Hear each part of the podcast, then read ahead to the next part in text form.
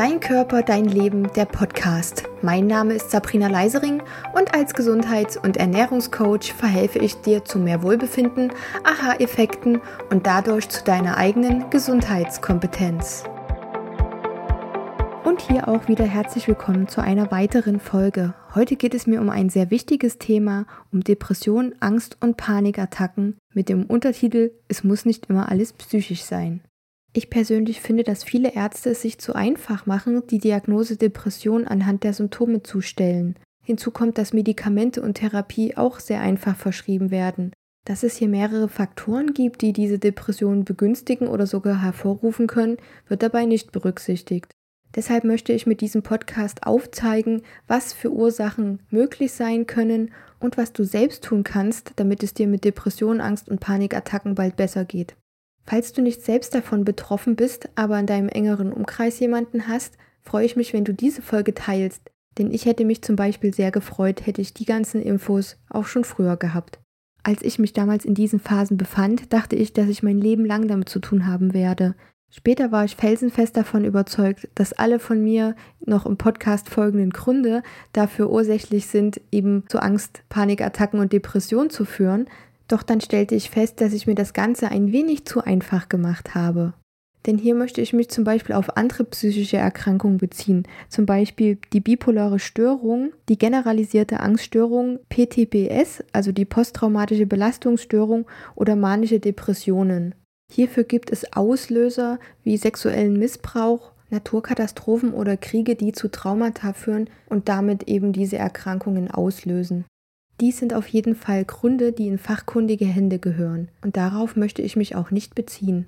Ich habe nur sehr oft festgestellt, dass Diagnosen wie ADHS, bipolare Störung oder manische Depression, aber auch generalisierte Angststörung oder normale Depression in Anführungszeichen sehr oft falsch diagnostiziert werden. Damit meine ich, dass hier zwar die Diagnose gestellt wird, diese aber nicht unbedingt sicher ist und auch nicht geguckt wird, was jetzt tatsächlich Ursachen sind und was man tun kann, um eben die Symptome zu verbessern. Und darum geht es mir in dieser Folge.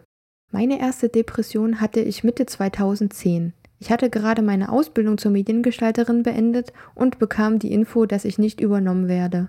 Ein damaliger Vorgesetzter hatte ein Problem mit mir, weshalb er schon ein Jahr vor Ende meiner Ausbildung anfing, mich zu schikanieren und zu mobben. Das zerrte natürlich an meinem Selbstbewusstsein. Und die Arbeitslosigkeit tat ihr Übriges. Denn ich hatte offiziell ja noch nie richtig gearbeitet, somit stand mir auch kein Arbeitslosengeld zu, weshalb ich einen Arbeitslosengeld 2 Antrag stellen musste. Hier kam das nächste Problem auf mich zu. Das Amt wollte mich nicht unterstützen. Dies, der Druck des Arbeitsamtes, eine neue Stelle zu finden, sowie die allgemeine Jobsuche zerrten extrem an meinen Nerven und an meiner Stimmung. Der Streit mit dem Amt raubte mir die letzten Nerven. Man wollte mich finanziell nicht unterstützen, denn ich war gerade mit meinem Partner zusammengezogen und das Amt fand, dass er als Student mich doch finanziell zu unterstützen hätte. Außerdem wurde meine Hoffnung, als Berufseinsteigerin endlich Fuß zu fassen, immer wieder zerstört. Potenzielle neue Arbeitgeber sahen in mir nicht mehr als eine kostenlose Arbeitskraft denn über die zwei Wochen Probearbeit kam ich nie hinaus. Also kein Wunder, dass es mir nach und nach schlechter ging. Im Nachhinein betrachtet würde ich sogar so weit gehen und sagen, dass ich unter einem Bore-out litt. Ich war chronisch gelangweilt. Da ich schon immer sehr grübelnd unterwegs war, wurden meine Zukunftsängste immer dunkler. Mein Selbstbewusstsein, Selbstwertgefühl und Selbstvertrauen waren im Keller. Ich fühlte mich schuldig und wertlos. Dazu kamen starke Schlafstörungen. Obwohl ich immer kraftloser wurde, fiel es mir unendlich schwer, nachts einzuschlafen. Die Gedanken hielten mich wach. Kam ich dann irgendwann mal in den Schlaf, wachte ich zeitnah wieder auf. Wann die Angst- und Panikattacken dazu kamen, kann ich heute nicht mehr mit Sicherheit sagen. Doch ich weiß, durch diese ganzen Grübeleien nahm ich meine körperlichen Symptome sehr intensiv wahr. So kam also zu meinen Zukunftsängsten auch die Angst, eine tödliche Krankheit zu haben. Die Angst vor der Angst machte es mir unheimlich schwer, vor die Tür zu gehen. Selbst der Gedanke, meine Schuhe anzuziehen und einfach nur vor die Haustür zu gehen, führten zu Panikattacken. Wie ich es damals geschafft habe, zu Vorstellungsgesprächen oder Probearbeiten zu gehen, kann ich heute nicht mehr sagen. Aber als 2012 endlich meine Schilddrüsenunterfunktion diagnostiziert wurde, war ich einen Schritt weiter. Hier bin ich auch schon beim ersten Punkt, den ich ansprechen möchte. Hormone bzw. Medikamente, die Einfluss auf unsere Hormone haben. Medikamente, die dafür bekannt sind, Depression, Angst und Panikattacken auszulösen, sind unter anderem Blutdruck- und Herzmedikamente, Protonpumpenhämmer, sogenannte PPIs, Schmerzmittel, aber auch alles, was in die Richtung hormonelle Verhütung geht, wie die Antibabypille, die Drei-Monats-Spritze oder Hormonspiralen. Dieses Thema möchte ich vor allem in einem anderen Podcast noch ausführlicher besprechen, aber um es kurz zu machen, führen hormonelle Verhütungsmittel immer zu einem Progesteronmangel und gleichzeitig zu einer Östrogendominanz. Progesteron wird unter anderem aber auch als Wohlfühlhormon bezeichnet, denn es wirkt beruhigend und harmonisierend auf die Psyche. Es ist also sozusagen ein natürliches Antidepressivum. Da Progesteron wichtig für den Schilddrüsenstoffwechsel ist, hat es hier Einfluss, eine Schilddrüsenunterfunktion hervorzurufen. Hinzu kommt, dass unsere Schilddrüsenhormone Einfluss auf unseren Gehirnstoffwechsel haben. Hierzu gibt es zum Beispiel eine Studie, denn 2015 hat man festgestellt, dass Schilddrüsenhormone eine positive Wirkung bei bipolaren Depressionen zeigen. Darüber hinaus konnte man belegen, dass zwischen Schilddrüse und Depression ein enger Zusammenhang besteht, denn es zeigt sich, dass auch das Gehirn der Erwachsenen ein Zielorgan für das Schilddrüsenhormon L-Tyroxin ist. Somit sei also gesagt, dass sowohl hormonelle Verhütungsmittel als auch Schilddrüsenunterfunktion, entweder ausgelöst durch Nährstoffmängel oder durch Hashimoto-Thyreoiditis, Depressionen, Angst- und Panikattacken begünstigen oder sogar entstehen lassen können. Bezogen auf das Thema Medikamente möchte ich noch über Antidepressiva reden. Denn ich persönlich finde, dass diese viel zu schnell verschrieben werden. Statistiken aus Deutschland zeigen, dass im Jahr 1991 etwa 200 Millionen Tagesdosierungen verordnet wurden. Im Jahr 2016 waren es hingegen schon knapp 1,4 Milliarden Tagesdosierungen. Das heißt, innerhalb von 25 Jahren wurde die Verschreibung von Antidepressiva um das Siebenfache erhöht. Doch macht Antidepressiva eigentlich auch die Nebenwirkung, gegen die es eigentlich vorgehen soll. Daher steht es schon länger in der Kritik, gerade auch, weil es zuvor schnell verschrieben wird. Hast du zum Beispiel gewusst, dass in 50 Prozent der Fälle keine Wirkung eintritt? Es heißt auch sehr oft, dass die Wirkung oft kaum besser ist als ein Placebo-Effekt. Dazu kommt, dass ein Antidepressivum drei bis vier Wochen eingenommen werden muss, um zu erkennen, ob man zu den 50 Prozent gehört, bei denen eine Wirkung eintritt. In einer Studie hat man festgestellt, dass Antidepressiva das Suizidrisiko um mehr als das Doppelte erhöhen. Dies wurde unter anderem in der Uniklinik für Psychiatrie, Psychotherapie und Psychosomatik in Salzburg herausgefunden. Insgesamt gibt es fünf Arten von Antidepressivas. Das am häufigsten verschriebene und am meisten bekannte sind die SSRI, die Serotonin-Wiederaufnahmehämmer. Diese sollen dazu dienen, das Serotonin im Körper bzw. im Gehirn zu halten. Allerdings kann Serotonin die Blut-Hirn-Schranke nicht überwinden. Unsere Gehirnzellen müssen dieses synthetisieren. Dafür braucht es die Aminosäure Tryptophan, die später zu Serotonin umgewandelt wird. Da ich gerade von Tryptophan sprach, ist dies eine gute Überleitung für den nächsten Punkt, die fehlenden Nährstoffe. Nährstoffe kennen viele als Mikronährstoffe in Form von Vitaminen und Mineralien. Es gibt aber noch mehr, unter anderem auch Aminosäuren, die wichtigsten Bausteine unseres Körpers.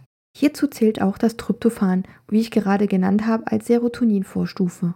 Besteht ein Mangel an Aminosäuren, kann dies zu verschiedenen Arten führen, wie Stimmungsstörungen, Depressionen und Angstzustände. Unser Körper kann Aminosäuren nicht selbst herstellen, er ist gezwungen, diese aus unserer Nahrung aufzunehmen. Aminosäuren finden sich in allen Lebensmitteln, die Eiweiß enthalten. Weshalb wir uns auch bei dem Thema Ernährung befinden, denn gerade Ernährung hat auch einen sehr großen Einfluss auf unser psychisches Wohlbefinden. Ohne unsere Ernährung können wir keine Vitamine, Mineralstoffe und Spurenelemente aufnehmen, welche wichtig sind, um ein Gleichgewicht im Körper aufrechtzuerhalten. Hier haben wir zum einen Vitamin D. Dieses unterstützt die Produktion von unserem Glückshormon Serotonin, was für eine bessere Stimmung sorgt. Als nächstes das Mineral Eisen. Eisen ist für unseren Sauerstofftransport im Körper sehr wichtig und essentiell. Ein Mangel an Eisen führt auch oft zu depressiven Symptomen, Müdigkeit, Appetitlosigkeit und einer erhöhten Reizbarkeit.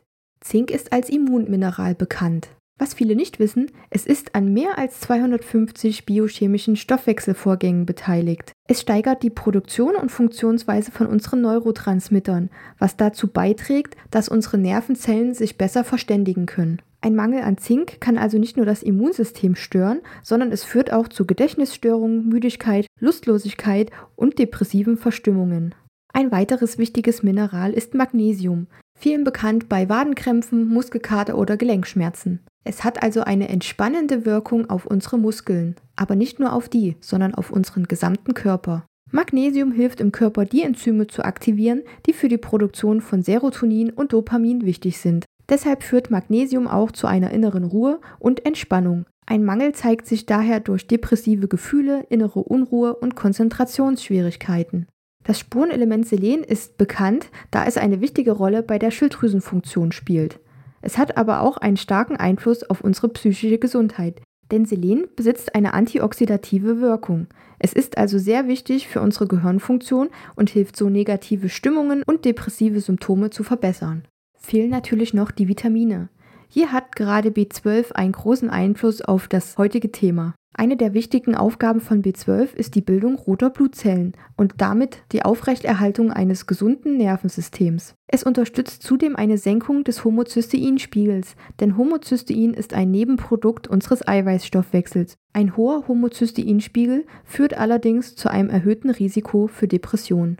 Hast du gewusst, dass Entzündungen ein Grund für Depression sein können? Zwischen unserem Immunsystem und dem zentralen Nervensystem gibt es einen sehr regen Austausch. Bei Entzündungen entstehen Zytokine. Dies sind Botenstoffe, die bei einer Reaktion des Immunsystems gebildet werden. Oftmals entstehen regelrecht Zytokinstürme, die einen großen Effekt auf unser zentrales Nervensystem haben und damit unser Verhalten beeinflussen. Hierzu hat sich Professor Dr. Harald Engler von der Universität Duisburg-Essen geäußert. Diese Art der Verhaltensänderung wird als Sickness Behavior bezeichnet, also ein sogenanntes Krankheitsverhalten. Darunter versteht man alle Verhaltensänderungen, die bei Infektionskrankheiten auftreten, zum Beispiel Appetitlosigkeit, Fatigue, also Müdigkeit und Erschöpfung, depressive Verstimmungen, Angst, sozialer Rückzug und gesteigertes Schmerzempfinden eigentlich ganz normale Vorgänge bei einer Erkrankung, die dazu beitragen sollen, dass der Körper Energie sparen kann, um zu gesunden und die Erreger schnellstmöglich zu zerstören. Sickness Behavior und Depression ähneln sich also. Deshalb gibt es schon seit Jahren die Hypothese, dass Depression eine fehlgeleitete Form dieser Sickness Behavior sein können.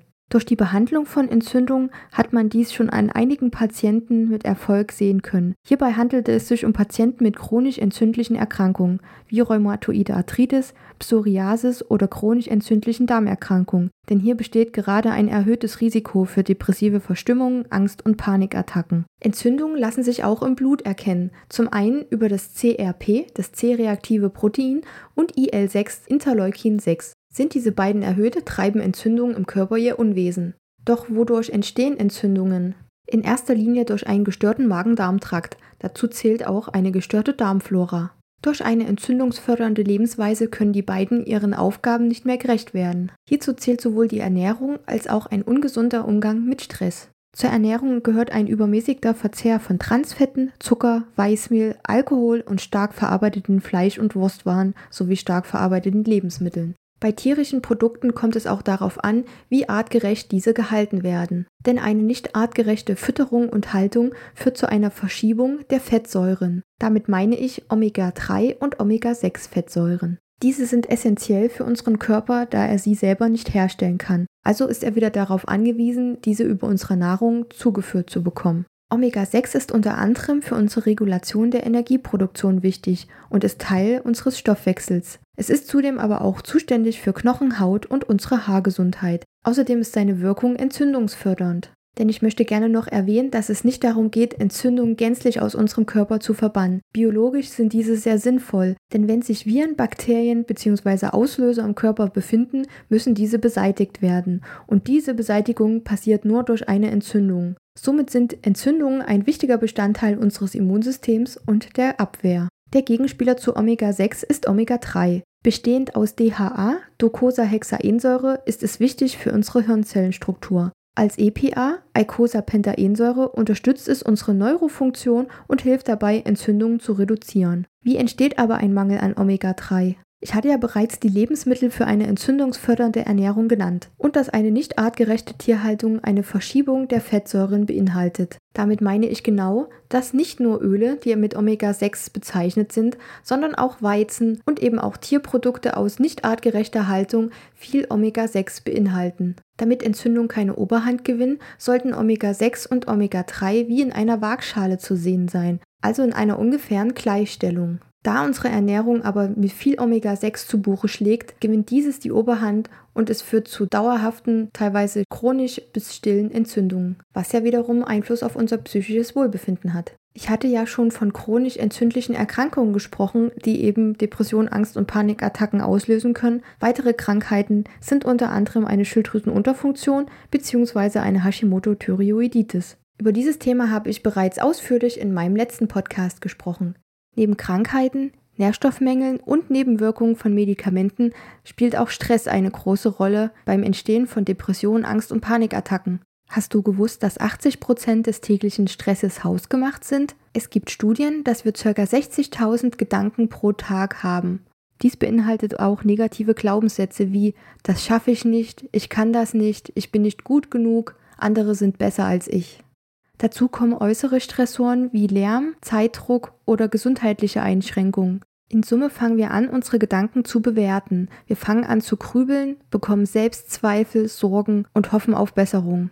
Doch unsere Gedanken versuchen uns zu beeinflussen. Nehmen wir zum Beispiel negative Gedanken an, entstehen daraufhin negative Gefühle, die wiederum ein negatives Verhalten beeinflussen. Unsere Wahrnehmung und die daraus resultierende Bewertung sind also die Stressoren, die uns das Leben schwer machen. Durch Meditation und Achtsamkeitsübungen kannst du lernen, mit deinen Gedanken umzugehen. Sprich, Gedanken wahrzunehmen, aber diese eben nicht zu bewerten.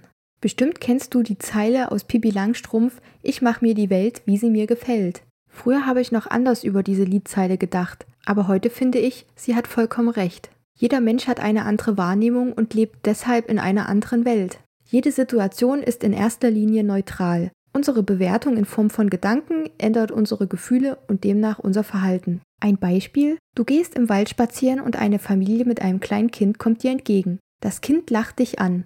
Die negative Bewertung wäre, du denkst, habe ich irgendwas im Gesicht oder bin ich irgendwo schmutzig? Direkt geht dein Gedankenchaos los, weil du Angst hast, irgendetwas falsch zu machen oder komisch auszusehen. Ein möglicher positiver Gedanke dazu wäre, was für ein freundliches und unbefangenes Kind, das selbstbewusst durch die Welt schreitet. Mit etwas Übung, eben durch Achtsamkeitstraining oder Meditation, kannst du lernen, deine Bewertungen zu ändern. Und das waren aus meiner Erfahrung die vier großen Hauptgebiete, die Depressionen und Ängste verstärken oder sogar hervorrufen können. Es sollte also meiner Meinung nach nicht nur bei der Diagnose und der Behandlung der Symptome aufhören. Gerade weil die Diagnose anhand von Symptomen gestellt wird und nicht durch eine vorherige Diagnostik. Hat dir mein Podcast gefallen? Lass mir gerne ein Like oder einen Kommentar da. Und wenn du noch Fragen oder Themenwünsche hast, freue ich mich über eine E-Mail von dir. Damit du noch mehr von mir hörst, liest und siehst, schau gerne auf deinkörperdeinleben.com. Aber auch bei Instagram und Facebook bin ich vertreten.